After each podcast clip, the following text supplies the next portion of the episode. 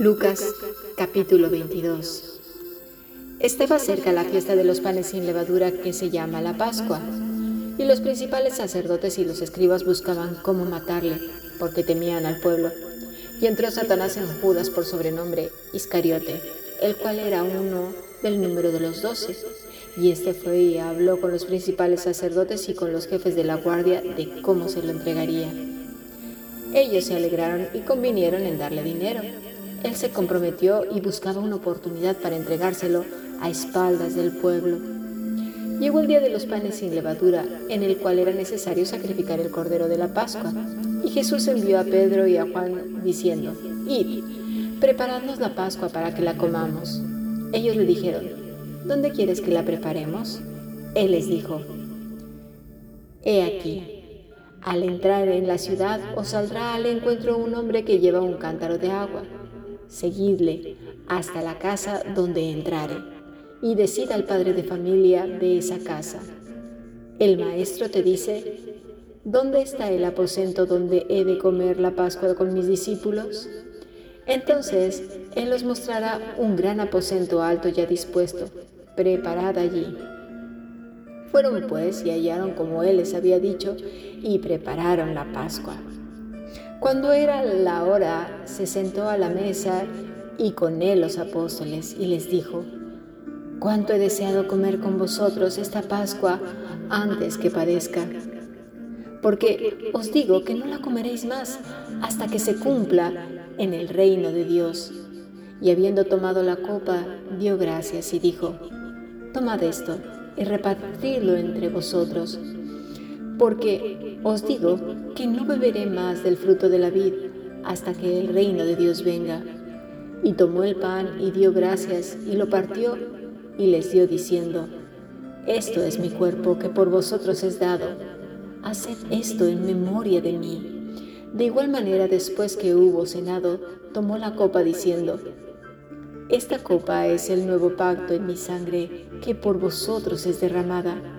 Mas, he aquí, la mano del que me entrega está conmigo en la mesa. A la verdad, el Hijo del Hombre va según lo que está determinado, pero ay de aquel hombre por quien es, entregado. Entonces ellos comenzaron a discutir entre sí, ¿quién de ellos sería el que había de hacer esto? Hubo también entre ellos una disputa sobre quién de ellos sería el mayor, pero él les dijo, los reyes de las naciones se enseñorean de ellas, y los que sobre ellas tienen autoridad son llamados bienhechores. Mas no así vosotros, sino sea el mayor entre vosotros como el más joven, y el que dirige como el que sirve. Porque, ¿cuál es mayor, el que se sienta a la mesa o el que sirve? ¿No es el que se sienta a la mesa?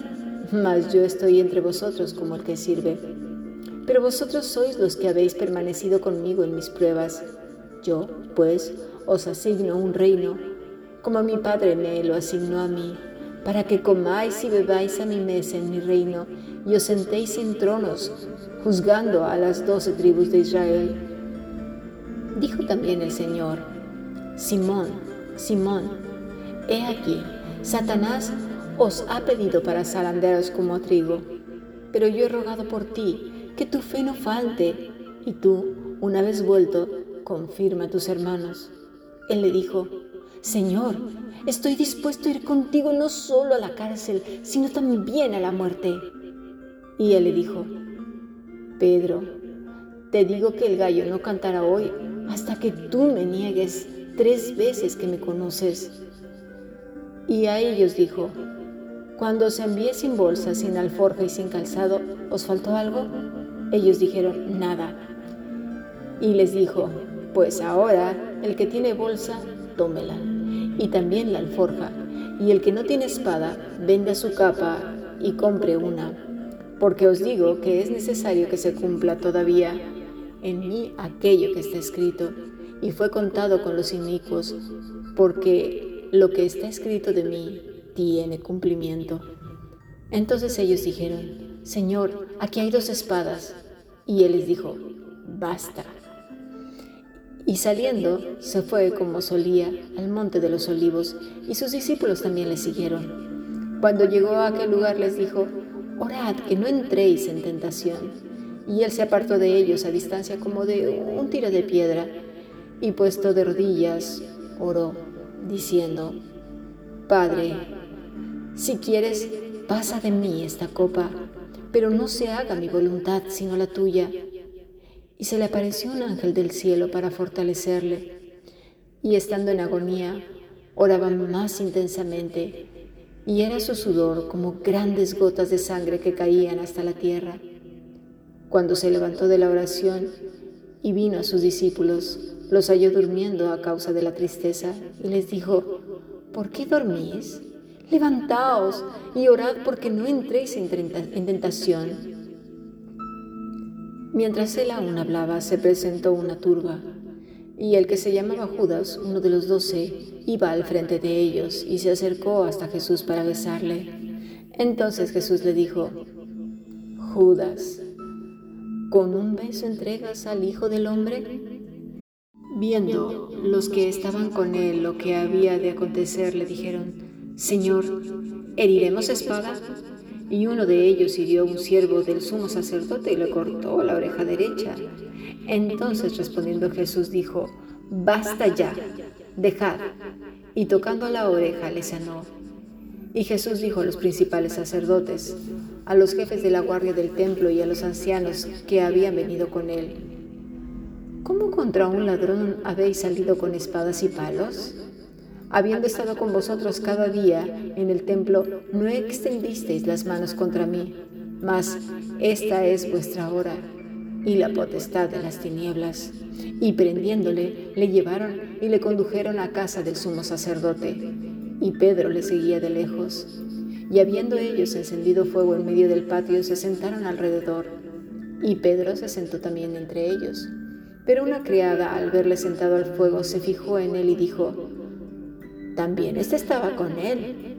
Pero él negó diciendo, mujer, no, conozco, no lo conozco. Un poco después, viéndole otro, dijo, tú también eres de ellos. Y Pedro dijo, hombre, no lo soy. Como una hora después, otro afirmaba diciendo, verdaderamente también éste estaba con él, porque es Galileo. Y Pedro dijo, hombre, no sé lo que dices. Y enseguida, mientras él todavía hablaba, el gallo cantó. Entonces, vuelto el Señor, miró a Pedro, y Pedro se acordó de la palabra del Señor que le había dicho, antes que el gallo cante, me negarás tres veces. Y Pedro saliendo fuera, lloró amargamente. Y los hombres que custodiaban a Jesús se burlaban de él y le golpeaban. Y vendándole los ojos, le golpeaban en el rostro y le preguntaban diciendo, Profetiza, ¿quién es el que te golpeó? Y decían otras muchas injuriándole.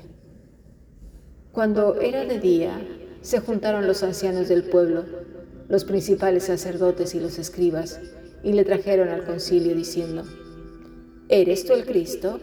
Dínoslo. Y les dijo, si os lo dijere, no creeréis, y también si os preguntare, no me responderéis, ni me soltaréis. Pero desde ahora el Hijo del Hombre se sentará a la diestra del poder de Dios. Dijeron todos, luego, ¿eres tú el Hijo de Dios? Él les dijo, vosotros decís lo que soy. Entonces ellos dijeron, ¿qué más testimonio necesitamos? Porque nosotros mismos lo hemos oído de su boca.